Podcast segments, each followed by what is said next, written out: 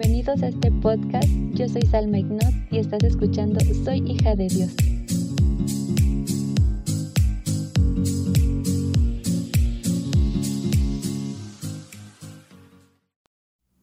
Hola amigos, ¿cómo están? Espero que muy muy bien. Les doy la bienvenida a este episodio. Me da mucho gusto que me estén acompañando. El día de hoy vamos a hablar acerca de la luz y la sal. ¿Ustedes se han preguntado por qué el Señor Jesús dijo que debíamos ser la sal y la luz del mundo?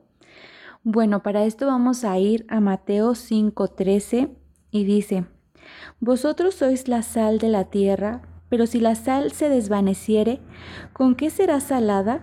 No sirve más para nada, sino para ser echada fuera y hollada por los hombres. Dice, vosotros sois la sal de la tierra. Y yo digo, ¿por qué la sal? ¿Qué de importante tiene la sal? Porque el Señor decidió decirnos, vosotros sois la sal del mundo.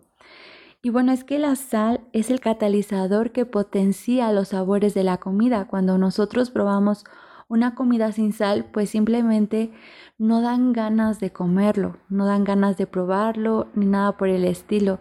No sabe insípida, no le encontramos el sentido de comerlo. Y es que para todos nosotros comer, pues es un, deleite, una delicia, no solo una necesidad. Y asimismo debe ser con la palabra del Señor. La palabra del Señor es la comida que día con día nosotros debemos alimentarnos de ella, de ahí nosotros obtenemos esos nutrientes para fortalecer a nuestro espíritu. Pero nosotros como cristianos, como creyentes, debemos ser ese sabor, ese esa sal que potencie el sabor de la palabra. ¿Qué quiero decir con esto? Nosotros como cristianos debemos transmitir verdaderamente que la palabra del Señor es verdad, que a las otras personas les den ganas de probar de la comida espiritual, de la palabra del Señor.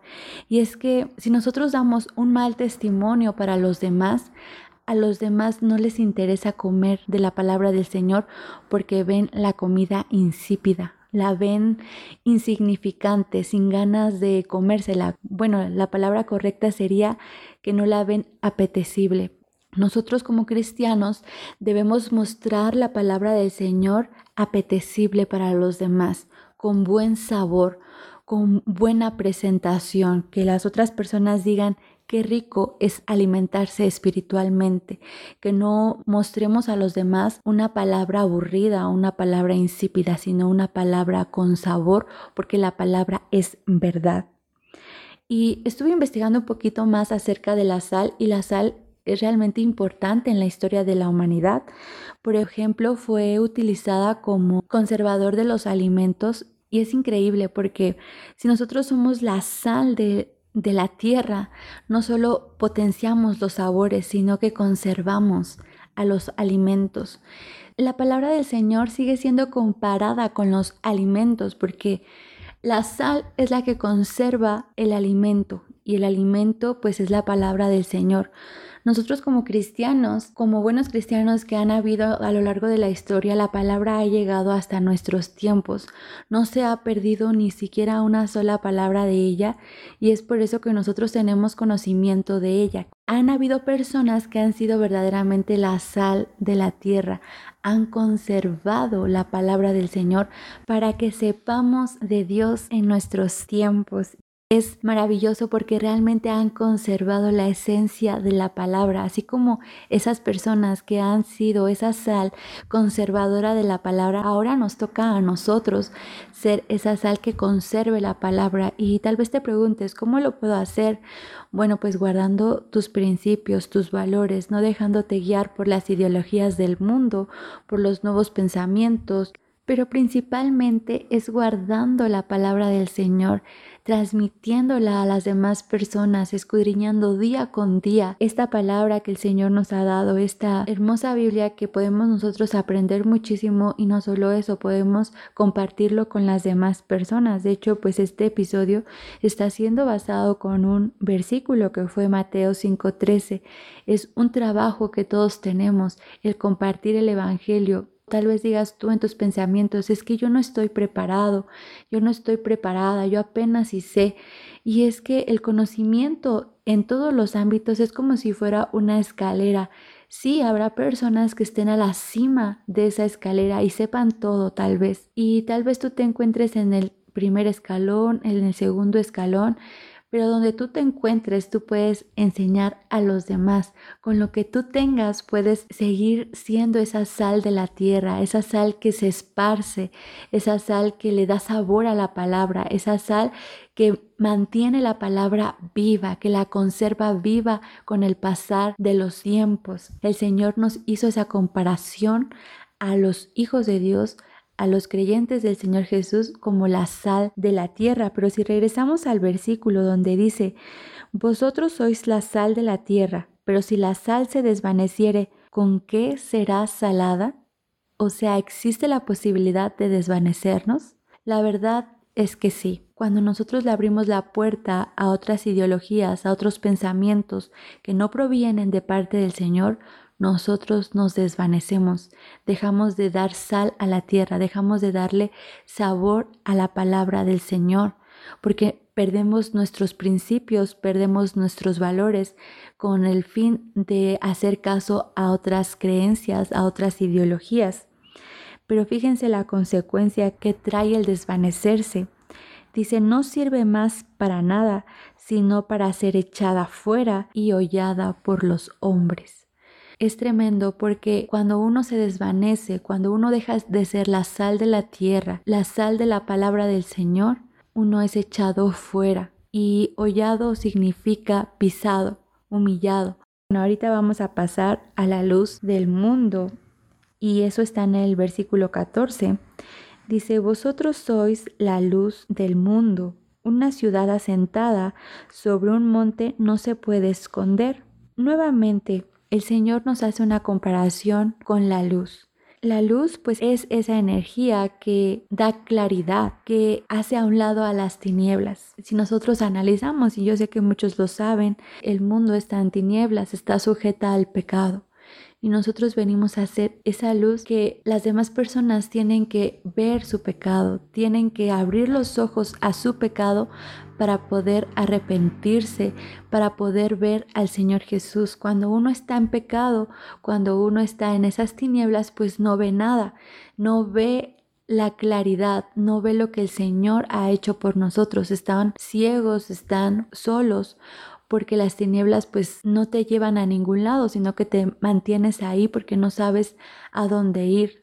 Pero lamentablemente las tinieblas pues te llevan a una eternidad sin Cristo. Nosotros como creyentes ya hemos visto la luz y por lo tanto en nosotros ha sido plantada esa luz.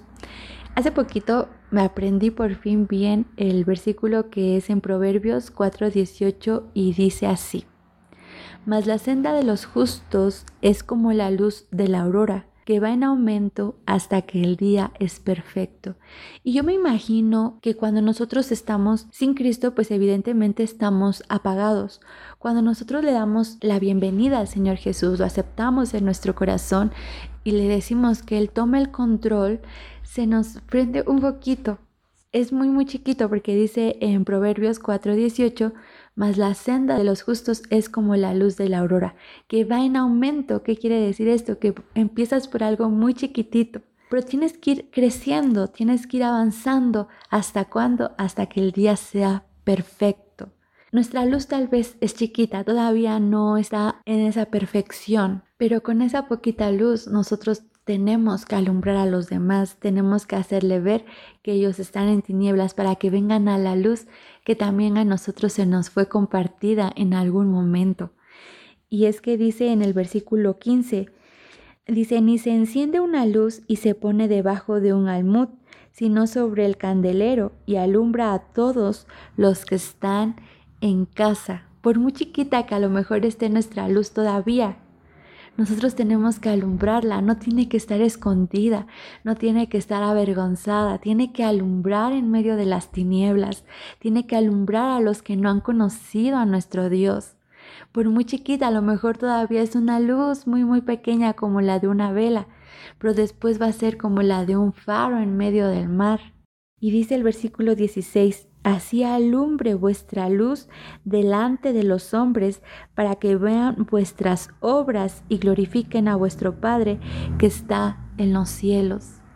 ¿Se acuerdan que al principio les dije que nosotros éramos la sal, aquella que le daba sabor a la palabra, aquella que da testimonio de la palabra? O sea, nuestra vida debe ser ese testimonio de la palabra porque nosotros la debemos llevar a práctica. Además debemos ser esa luz. Dice que con nuestras obras debemos mostrar a los hombres para qué?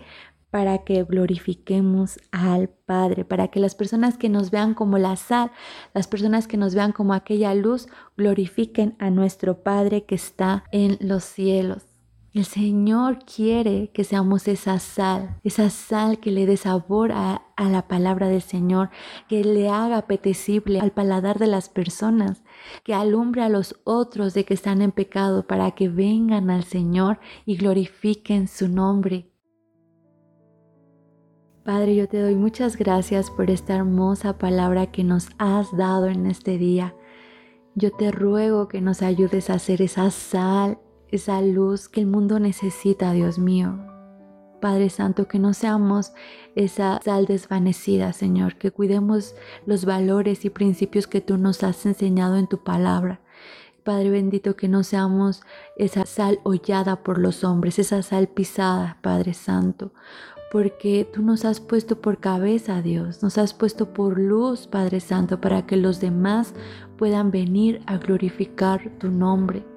Señor de los cielos, que ese, sea nuestro fin, glorificar tu nombre con nuestros actos, con nuestro testimonio, Dios. Yo te lo pido en el nombre de Jesús, que podamos mostrar a los demás eso que tú has sembrado en nosotros, Señor, que sigamos conservando la palabra y que siga siendo permanente con el pasar de los tiempos, porque tuyo es el reino, el poder y la gloria por los siglos de los siglos, mi Señor. Sea alabado por siempre, mi Dios. Amén y amén.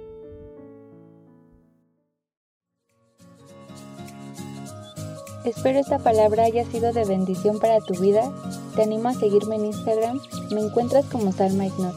Dios te bendiga. Hasta la próxima.